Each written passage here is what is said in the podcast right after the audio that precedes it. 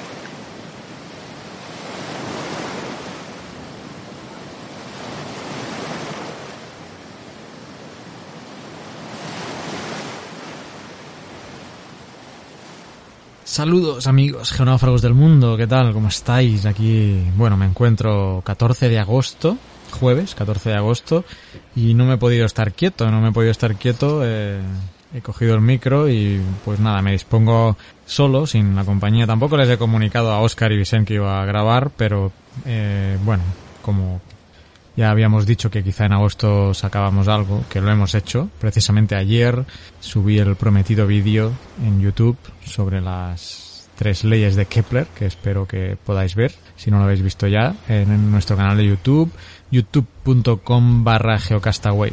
Que no sé por qué extraño motivo, eh, bueno, sí, intuyo que ha sido por un problema de vinculación de cuentas de Google Plus con el YouTube, no sé qué pasó. Subí el vídeo donde no tocaba, pero el canal oficial de Geocastaway es el que os he dicho, geocastaway.com barra geocastaway. No quiero hacer un programa largo, eh, tengo aquí unas notas todas difusas en un papel reciclado y a ver, a ver si sigo alguna coherencia narrativa en lo que os voy a contar. Aparte de lo que os voy a contar, que van a ser algunas cosas que tengo aquí, mm, vamos a tener al final mm, una entrevista con, con Daniela, Daniela del Bene, que muy, muy amablemente nos atendió y nos habló sobre aquel mapa de justicia ambiental que ya habíamos comentado en e t e que habíamos hablado de este mapa, que no solo es un mapa, es un proyecto mucho más extenso, pues hablamos con Daniela del Bene sobre, sobre este tema y esto será la parte final de, del podcast. Y bueno, como siempre, cosas a comentaros. Eh, he visto documentales, sí, he sacado tiempo para eso. Luego os voy a comentar. Eh, antes que nada, recordaros que está en marcha el concurso que todavía no sabemos que no sabemos que vamos a, a dar. Va a ser por sorteo, eso sí, pero eh, enviadnos fotos en, por Twitter con el hashtag Geocastaway Verano fotos de donde estéis, Geocastaway verano, verano obviamente en el hemisferio norte, nuestros amigos de, del hemisferio sur, en Sudamérica sobre todo, pues ahí, ahí están en invierno. Entonces el verano septentrional se entiende. Y esto era una cosa que os quería comentar, Geocastaway verano con el hashtag y la foto y por cierto las vamos a ir colocando en Flickr, nuestra cuenta de Flickr, que Oscar se va a tener que encargar de eso, ¿eh? ya le envié, ya, le he enviado trabajo.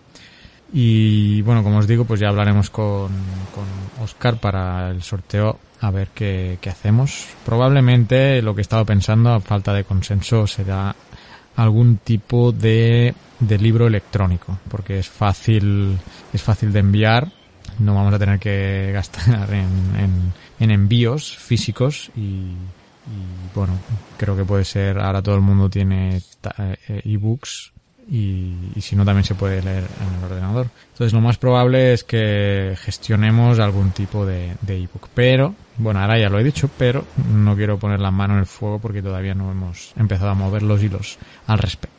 También os quería comentar que el ICOC, el Colegio de Geólogos, el ilustre Colegio Oficial de Geólogos de España, tiene abierto un concurso tanto de fotografía como de narración. Y esto es, esto es interesante.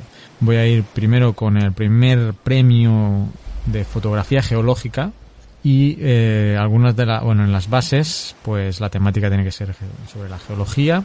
El plazo termina el 30 de septiembre y el ámbito de participación eh, es España, público general y las fotografías pueden ser de cualquier parte del mundo. Entonces, lo que no sé si aquí dice ámbito de participación España, mm, lo que no sé si los participantes tienen que ser españoles. Estaría bien aclarar este tema. Y el premio, eh, el premio va a ser un GPS, un GPS de montaña. ¿eh? A ver, vamos a ver las bases más detalladas aquí. Puede optar al premio todas las fotografías inéditas cuya temática se refiere a la geología. Segundo, cada fotografía irá acompañada de un título que hará referencia a los elementos geológicos que se observan. Tercero, las obras se mandarán a un correo electrónico. Esto ya os lo voy a poner en las notas del, del podcast para que podáis ver este PDF y eh, cada participante podrá presentar solamente una fotografía, tiene que adjuntarse una fotocopia del DNI, entonces intuyo que sí tiene que ser español o española la persona que participe. El plazo es hasta el 30 de septiembre y el premio es un GPS de montaña marca Garmin, que es un buen premio. Y bueno, esto por un lado, mm, bueno, hay más, hay más puntos aquí en las bases ya os pondré el PDF, ya os digo. Y, el y luego está el primer premio de novela geológica, que esto pues es una novedad interesante. Eh, disciplina de novela, el mismo plazo, 30 de septiembre, o sea que si queréis escribir un, cuento o, un mini libro, porque eh, por aquí está el límite, ahora os lo voy a leer. La lengua tiene que ser en castellano el ámbito de participación pues va a ser lo mismo que antes porque hay que presentar el, el DNI y hay varias categorías. Categoría 1, menores de 10 años. Categoría 2, de 10 a 14 años. Categoría 3, de 15 a 18 años. Y categoría 4, de 18 años en adelante. El primer premio para la, el premio para la categoría 1, que es para los menores de 10 años, es un set de minerales y fósiles. Para la categoría 2, eh, lo mismo, pero pero dice fósiles superior, o sea que entiendo que será un poco más complejo, más completo. La categoría 3 es un GPS de montaña y la categoría 4 un GPS de montaña superior. Supongo que pues un modelo también mejor. Bases más detalladas. Y aquí es lo que os, lo que os quería comentar. La extensión máxima será de 200 páginas, o sea que esto ya es un libro prácticamente. Y la mínima de 5 cinco páginas, sin contar la portada ni, ni hojas anexas. Y bueno, también luego hay, hay hasta 14 puntos en estas bases, pero bueno, os animo a quizá no os dé tiempo a diseñar un libro si es que no tenéis que partir de cero, porque a lo mejor alguien ya está escribiendo algo y, y puede pensar que en enviarlo aquí. Pero bueno, un mínimo de cinco hojas o cinco, cinco páginas, eh, pues puede ser, puede ser viable. Así que, pues eso, eh, os lo quería comentar por si alguien se anima y a escribir, o si no, pues más fácil el tema de la fotografía. No sé los derechos de autor como, eh, como están, aquí debe estar escrito. A lo mejor pasan a, al colegio, no lo sé, no lo sé. No, no me voy a poner a leer ahora aquí porque no, no lo tenía preparado. Como os digo, tengo aquí cuatro notas mal hechas. Y, y nada, eh, lo miráis en, en, en, las notas. Voy a ir tachando lo que he dicho porque como lo estoy haciendo desordenado, esto ya lo he dicho, esto ya lo he dicho, esto ya lo he dicho. Bien, vamos por otra cosa. Interstellar. Interstellar. ¿Qué es Interstellar? Eh, por Twitter eh, nosotros pusimos el, el tráiler. Interstellar es la nueva película de Christopher Nolan. Christopher Nolan es el director de la última trilogía de Batman, de Memento y de, por ejemplo, de Inception con, con Leonardo DiCaprio. Y mm, en noviembre se va a estrenar esta película que se llama Interstellar, que no mm, puedo desvelar mucho, pero bueno, eh, por lo que se ve en el tráiler ya es, eh, es una película sobre espacio y algunos ya dicen que, bueno, no sé si muy atrevidamente eh, puede llegar a la altura de 2001 Odisea en el espacio. Habrá que ver la película. Hay agujeros negros, agujeros de gusano y os animo a, porque el tráiler sí es muy prometedor. Pero también os os lo traía porque se filtró el guion se filtró el guion de esta película y yo ya he tenido oportunidad de leerlo. mi amigo Torrente lo descargó. Si vais a vuestro amigo Torrente, buscáis Interstellar y bueno, ahí está, ahí está el guion. Así que bueno, si queréis leeros el guion antes de ver la película, pues ahí está en, en, vuestro servidor de torrent. podéis consultar a vuestro amigo de torrent, torrente y, y ahí podéis encontrarlo. No creo que pueda llegarle a la altura de, al menos en el guion. Luego visualmente es cierto que Nolan es capaz de seguir una narración, un ritmo y una visualización de lo que está plasmado en el guion que puede, puede aterrizar o acercarse a lo que pudiera plantear 2001. No quiero desvelar nada de, de la película. De hecho, parece que ese guion filtrado es del 2008. Es decir, que Mm, es probable que haya habido una revisión, porque en ese primer guion que lo escribió el hermano de Nolan, Jonathan Nolan, con otros dos autores, no aparece Christopher Nolan. En la nueva versión, cuando uno ve el tráiler, al final ya aparece Christopher Nolan de guionista. Y de hecho, en el tráiler, solo en el tráiler ya he visto cosas que difieren de, del libro. Pero, os digo esto porque es muy probable que ya habiendo leído el guion veremos la película y probablemente hablaremos de esto en el, en el programa. Así que si queréis ir avanzando y, y leeros el guion, a los que no, porque bueno, hay gente que no, que no les gusta avanzar eh, lo que va a pasar en la película, pero bueno, esto es como leerte el libro y luego ver la película. Ahí lo dejo. Venga, ¿qué más? Eh, hoy no quiero comentar noticias, pero bueno, vamos a ver. Vamos a abrir el Delicious a ver qué tenemos ahí. De momento, mientras lo abro, ya veis que esto es muy campechano hoy aquí, eh, veraniego, veraniego septentrional. ¿eh? Yo también estoy aquí en casa con calor y todo improvisadamente. Lo que sí os quería comentar es sobre Rosetta, la sonda Rosetta que ya llegó al, poco pronunciable meteorito, no meteorito, no cometa, perdón, eh, que se llama mm, pues a ver si lo, encuentro. Shuryumov Gerasimenko. Y bueno, la verdad es que la odisea de, de Rosetta ha sido, ha sido larga. Porque para aproximarse a este cometa, que no voy a repetir el nombre, ha tenido que dar una vuelta de, bueno, cinco vueltas en torno al Sol.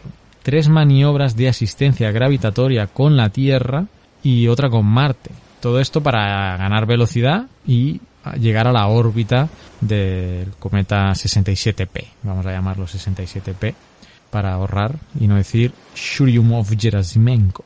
Y ahora que espera, bueno, em, ahora eh, en total, o sea, ha estado 10 años, 6.400 millones de kilómetros y ahora que ya está en la órbita del, del cometa, que va a una velocidad de 55.000 kilómetros por hora, la próxima acción que tiene que producirse es en noviembre a descender un aparato que quede anclado en el cometa, eh, un aparato que le han puesto nombre de Philae y con el que se espera pues determinar las propiedades físicas y mineralógicas del cometa que ayudarán a, bueno, pues a ver si la forma del cometa es casual debido a la erosión o se debe a una composición de los cuerpos. Es un cometa que tiene una forma así como de cacahuete, tiene dos protuberancias unidas por una parte más delgada.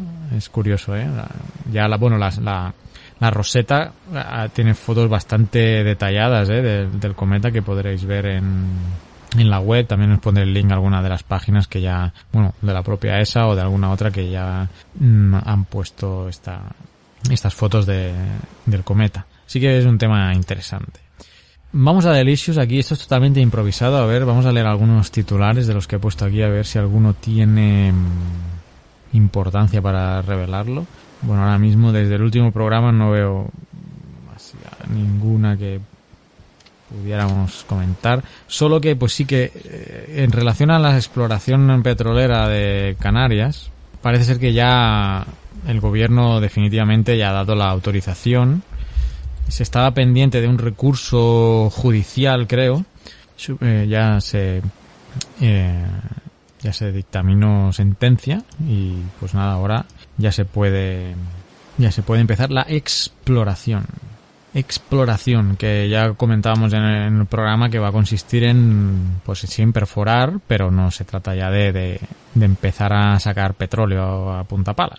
Eh, lo que tienen que hacer es ya en teoría ya se han hecho todos los estudios geofísicos eh, en la zona se han dictaminado estructuras geológicas y ahora lo que se quiere mm, es realizar el sondeo sondeos exploratorios en, en las costas de Canarias para ya determinar mm, calidades de, de petróleo, posibles eh, cantidades incluso. Y, y, habrá que estar atento. De hecho, eh, habíamos contactado con Repsol y estamos pendientes de una entrevista con, con gente de Repsol para que desde el punto de vista técnico nos aclare pues cuántos cuántos sondeos, cuántos yacimientos hay, porque lo tienen distribuido en, como en zonas, ¿no? En, está la sandía, la chirimoya, tienen nombres de, de fruta los sectores y bueno, pues esos temas eh, sería interesante que, que, nos lo comentaran. Y creo que poco más, eh, bueno, los documentales. Eh, os quería hablar de Brian Cox. Brian Cox es un físico inglés bastante famoso divulgador científico. Bueno, como siempre, ahora en, en Netflix acaban de, de, colocar, acaban de colocar los cinco capítulos de Wonders of Life, que es una serie de la BBC, como digo, de cinco capítulos acerca de las leyes fundamentales de la ciencia, del, del, inicio de la vida, un poco como aquel que os comenté de Richard Attenborough. Y en este solo, he visto el primero, pero bueno, el, se, hace más ameno a mi gusto, Brian Cox se hace más ameno en sus explicaciones y las localizaciones también que, han buscado, al menos en este primer primer capítulo. Wonders of Life, yo lo he visto en Netflix, eh, seguramente en YouTube hay algún capítulo. El que sí he visto en YouTube es otra conferencia que hizo Brian Cox, este mismo Brian Cox, eh, que se llama Una noche con las estrellas. Este lo podéis buscar en YouTube, subtitulado, en, está subtitulado en español. Y es una conferencia de una hora que hizo en la Royal Institution. La Royal Institution es una organización dedicada a la educación e investigación científica que está en Londres y en el lugar donde Brian Cox hace la presentación, que no he dicho de qué va, pero es sobre física, mm, física cuántica, con algún experimento cotidiano, involucra a la gente del público, es, interesante ¿eh? y, entretenida pues en y la ha hecho pues como digo en la Royal Institution donde desde el finales del siglo XVIII se imparten lectures que les llaman ellos eh, conferencias por los más prestigiosos científicos de la época. Y algo muy muy tradicional en la Royal Institution son las conferencias navideñas que son una serie de conferencias que se realizan cada año. Creo que solo un, una, un año desde 1825 no se impartió por causa de la Segunda Guerra Mundial y que, y que Michael Faraday eh, inició, el famoso Michael Faraday. Creo que, si no recuerdo mal, el nuevo Cosmos de Neil deGrasse Tyson hace alguna mención precisamente a Faraday y a su presentación en, en esta Royal Institution. Así que bueno, para terminar esta desordenada edición veraniega septentrional de Geocastaway, mm, pues eso, estos dos, este documental de una hora, no es un documental, esta conferencia de Brian Cox de una hora y sus cinco capítulos de Wonders of Life, Wonders of Life que se acaba de colocar en Netflix y que podéis buscar por otros lados, eh, seguramente en YouTube.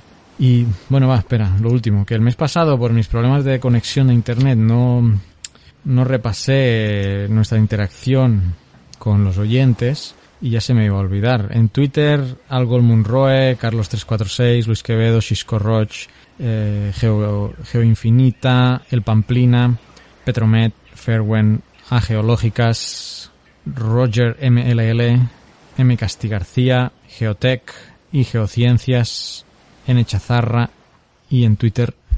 Eso es todo por Twitter.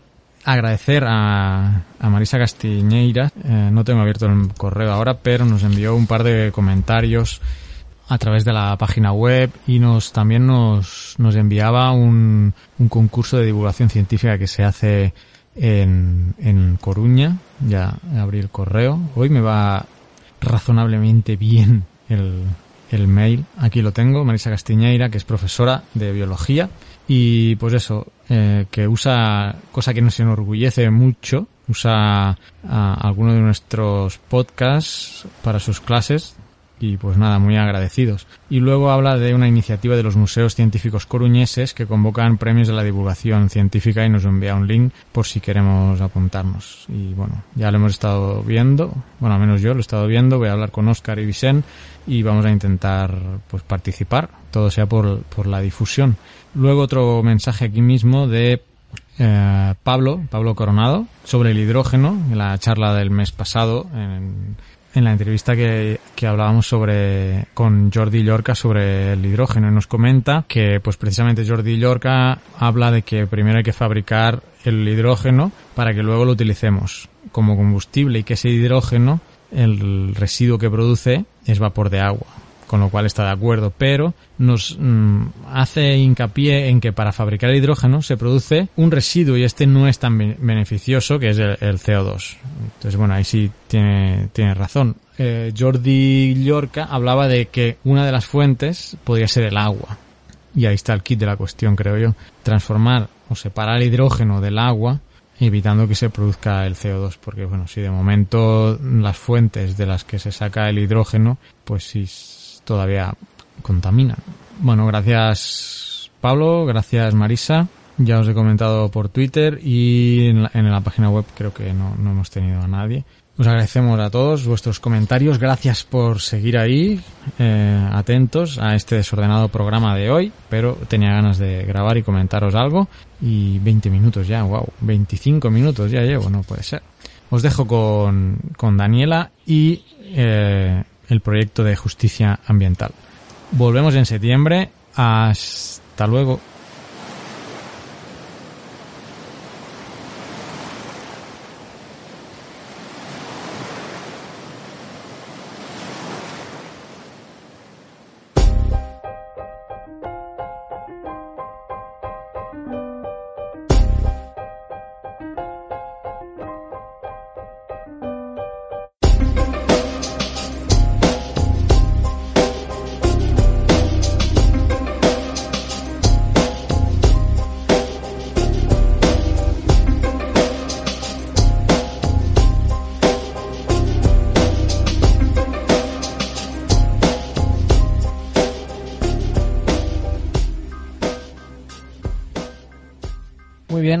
Pues seguimos aquí en el programa Geocastaway. Eh, nuevamente he tenido que salir de mi casa a grabar en, en, la calle, así que disculparéis si volvéis a oír musiquita de fondo. Hoy nos encontramos, bueno, y también disculpas a nuestra invitada de hoy, que es Daniela Del Bene, que es investigadora del ICTA, de la Autónoma, y nos va a hablar hoy de un proyecto que ya habíamos hablado aquí en el programa antes, del mapa de justicia ambiental. Y bienvenida a Geocastaway, muchas gracias por atendernos.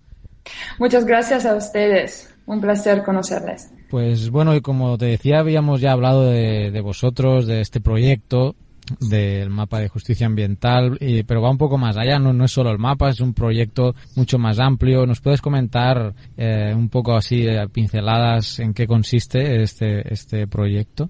Sí, eh, pues el proyecto eJolt eh, quiere trabajar eh, en, el tema de, la justicia ambiental y de los movimientos que se, van creando alrededor de esta, de esta idea de, de la justicia ambiental y de la defensa de los territorios y de crítica a un sistema social, económico y productivo que podemos llamar también extractivo, ¿verdad? Donde se sacan, se extraen recursos de manera masiva en los territorios y para el comercio global y para, digamos, el, por, el, por el consumo así tan, tan loco de nuestras sociedades, ¿verdad? Entonces, el proyecto quiere, justa, es un proyecto de investigación, de investigación colaborativa y una parte de de una parte del proyecto es la creación de un, de un atlas, lo que también ya habéis mirado, ¿verdad? Un atlas global del, de, de, los conflictos.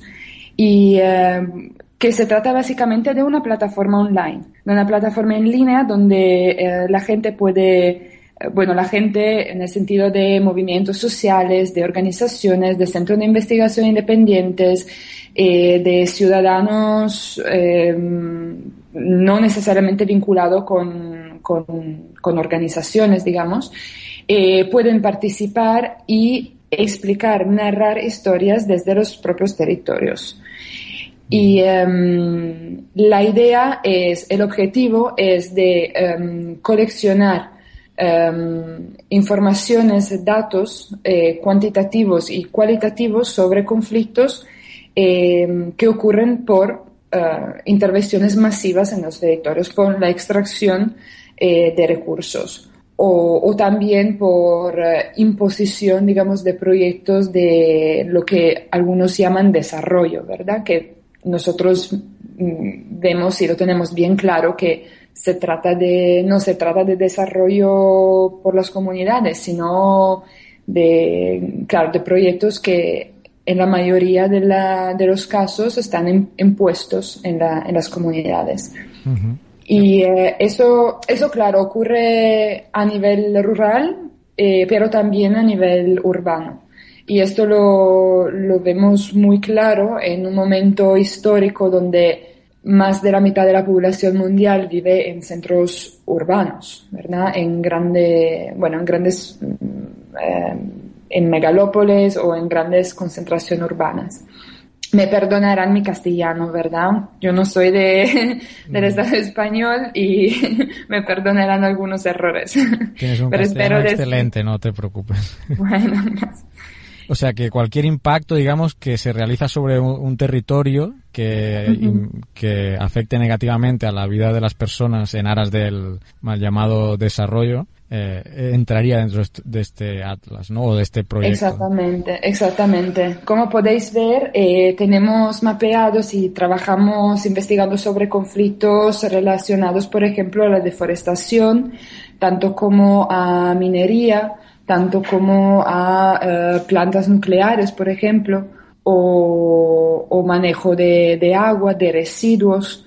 Entonces, intentamos mirar a todo el ciclo, el ciclo completo, digamos, de extracción, producción y desecho de, los residuos. Y, claro, esto para eh, visibilizar lo que en la literatura, eh, en ecología, en economía ecológica, por ejemplo, eh, llaman de metabolismo social, donde, em, claro, lo que, lo que pasa es que nuestras sociedades se nutren de recursos, producen, consumen, y, eh, claro, producen desechos, ¿verdad? Esto tiene coste eh, tan ambiental cuanto social. Eh, y eso es, un, es, el, es el reto, digamos, es el objetivo del mapa, visibilizar esto, este proceso y cómo la gente reacciona, cómo movimientos locales se movilizan y reaccionan para enfrentar estas amenazas. Y porque nos decías que teníais, eh, digamos, vinculación con movimientos activistas, la, la iniciativa parte de la, del proyecto de, investigación como universidad o, contáis con partners, con organizaciones a nivel, a nivel global que, que apoyen el, proyecto? ¿Qué, ¿Qué, organizaciones integrarían o cómo, cómo funcionan esas, esas, alianzas? Sí, pues eh, mira, hay una, eh, eso es un proyecto de investigación que es financiado por, eh, por la Comisión Europea. Tienen una Mm, en, en, los, en la parte, digamos, de los fondos para la investigación pública de, dentro de la Unión Europea. Entonces, hay un consorcio de universidades y organizaciones eh, como, por ejemplo, eh, pues tenemos Grain en, aquí en Barcelona mismo, Focus en Eslovenia, tenemos Environmental Rights Action en, en Nigeria,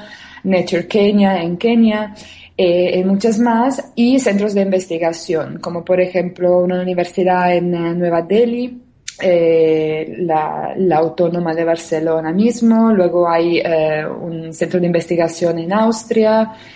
Em, en la, digamos, este digamos, es, es, es, un consorcio, es el consorcio inicial del proyecto, ¿verdad? El consorcio con el cual hemos empezado el proyecto y el proyecto de mapeo.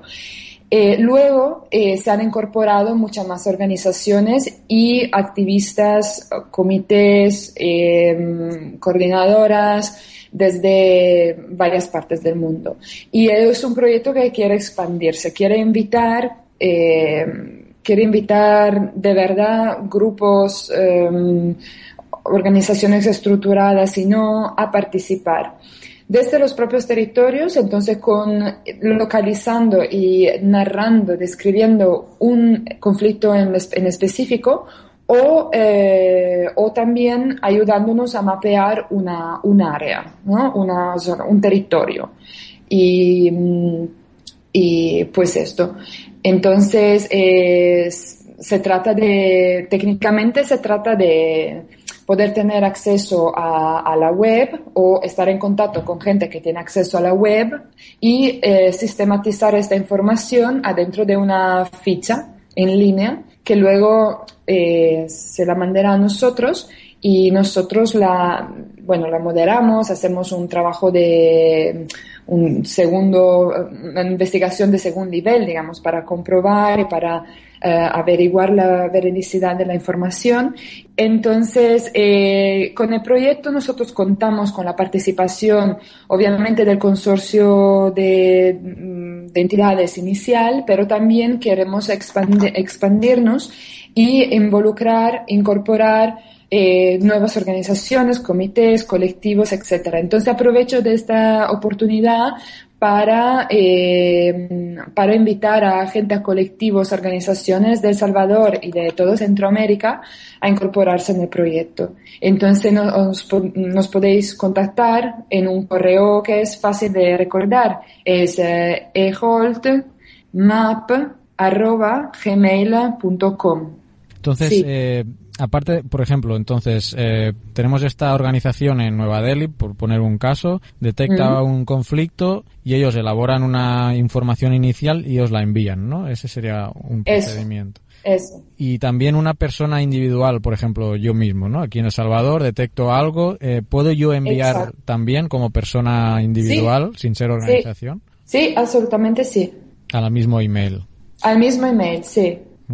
Nos podéis contactar y nosotros eh, os guiamos, digamos, en, en, cómo incorporar nuevos datos en, en la plataforma. Pero claro, es, es importante establecer primero un, un contacto ¿no? Eh, con nosotros, que somos los editores del mapa, y, eh, y, la gente que quiere participar. Entonces, un correíto en primis y luego nos ponemos en contacto y os explicamos todo el proceso.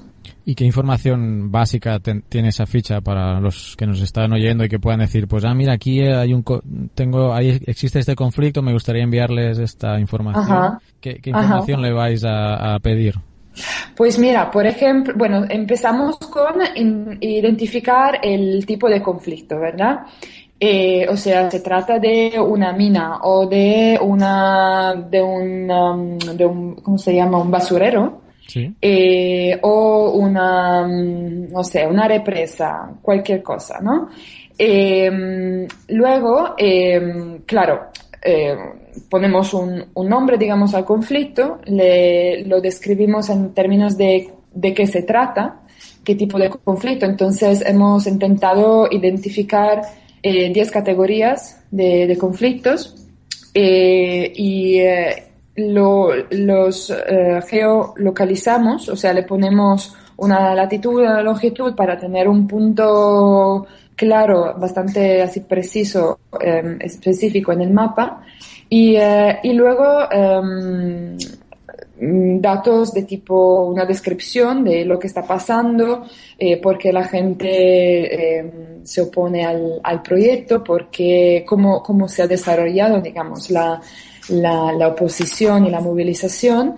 Y, y, luego también detalles más técnicos del proyecto, o sea, eh, cuánta, em, cuánta gente em, está siendo afectada, el, la cantidad de inversión, las compañías, las empresas eh, involucradas o instituciones financieras internacionales, eh, como por ejemplo bancos o agencias de las Naciones Unidas, etcétera.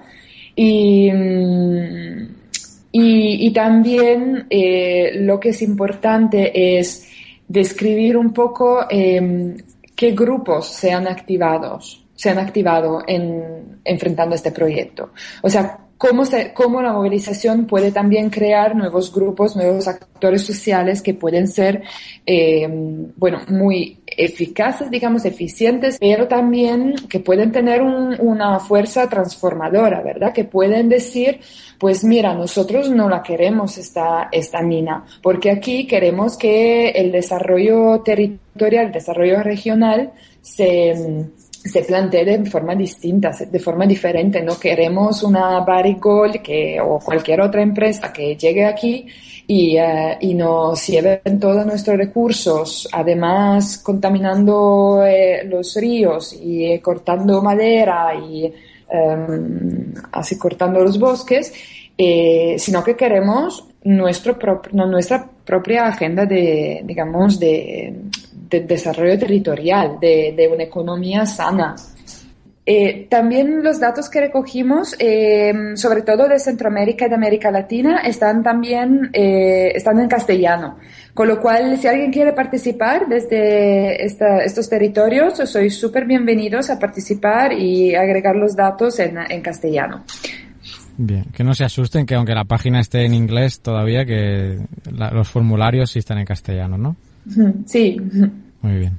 Sí, por lo que estoy viendo también para categorizar, mm, la gente puede incluir problemas o conflictos de centrales nucleares, de Sí, explotación sí. de minerales, de desechos sólidos, Ajá, conflictos ajá, de sí, tierra, mm, eh, de acceso al agua también, ¿no? Infraestructura, de Exacto.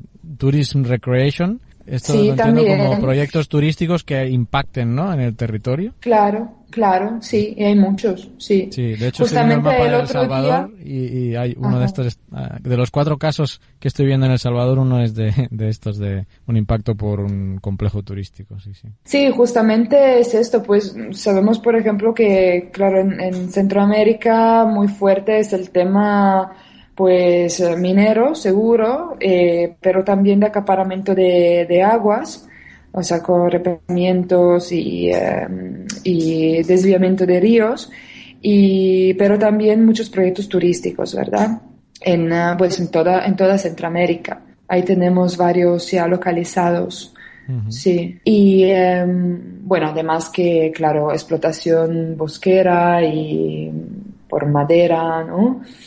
Y estaba viendo el ranking de, de conflictos ah, pues que están en, en el mapa, ¿no? Eh, Obviamente debe haber algún sesgo, porque ¿qué tanto influye que no haya, porque a lo mejor en un país no hay ninguna organización o nadie que reporte, pero sí hay, obviamente puede haber conflictos ambientales. En el ranking en el primero está India, muy destacado, pero quizá porque está este instituto que me, me decías ahí, de, de países en África, eh, el primero es Nigeria, que está el tercero, pero luego Sí. tarda, está mucho más abajo el, el siguiente país africano, ¿no? Eh, depende mucho también de qué infraestructura social, de denuncia Sí. tenga un país para verse reflejado en el mapa, ¿no? Y sí, perfecto, Carlos. Esta es una súper eh, buena pregunta. Eh, es muy importante eh, subrayar que el, el mapa no quiere ser a, este, a esta altura, no quiere ser representativo. Quiere decir, eh, no quiere ser, eh, o sea, no estamos hacer un diciendo ranking, ¿no? No, quer- no queréis hacer un ranking de qué países tienen más y menos. No, no queremos porque, como tú dices, es imposible. Si tú miras, por ejemplo, en este momento a China o Rusia, parece que son eh, paraísos, ¿verdad? Eh, porque, bueno, no, no pasa nada y todo está bien y todo está... No es verdad. Eh, la, eh, claramente depende de los contactos que, que, que tenemos. Eh, pero también, eh, del- claro, y también de la situación política de cada país, ¿verdad? Porque, bueno, no es tan fácil trabajar sobre estos temas en, en algunas eh, áreas de este planeta, planeta pero eh, estamos viendo que en el, después de varios meses de, de trabajo y, de, y después de la publicación del mapa, nuevos grupos se están incorporando. Entonces ahora sí que empiezan a llegar a llegar información desde territorios, digamos, inexplorados, digamos así. Y mm, entonces, como tú dices, es muy claro que en, en África, en China, en Australia, en Rusia, en Canadá hay mucho más conflictos de lo que, de lo que puede parecer desde este mapa. El reto justamente es ampliar las, los contactos, ampliar la colaboración y hacer que nuevos grupos se, se sumen a este ejercicio, digamos, de, de mapeo. Bueno, esperemos que desde Geocastaway pues eh, os apoyemos en esa difusión. No en China ni en Rusia, porque no creo que nos escuchen, pero al menos en, en, lo que es Latinoamérica y eh, pues los países de habla hispana, que tenemos bastantes oyentes eh, en Sudamérica también, Centroamérica y claro en España, pues alguien recoja este, este solicitud y, y os apoye a, a, ir pues añadiendo más datos a, a este mapa.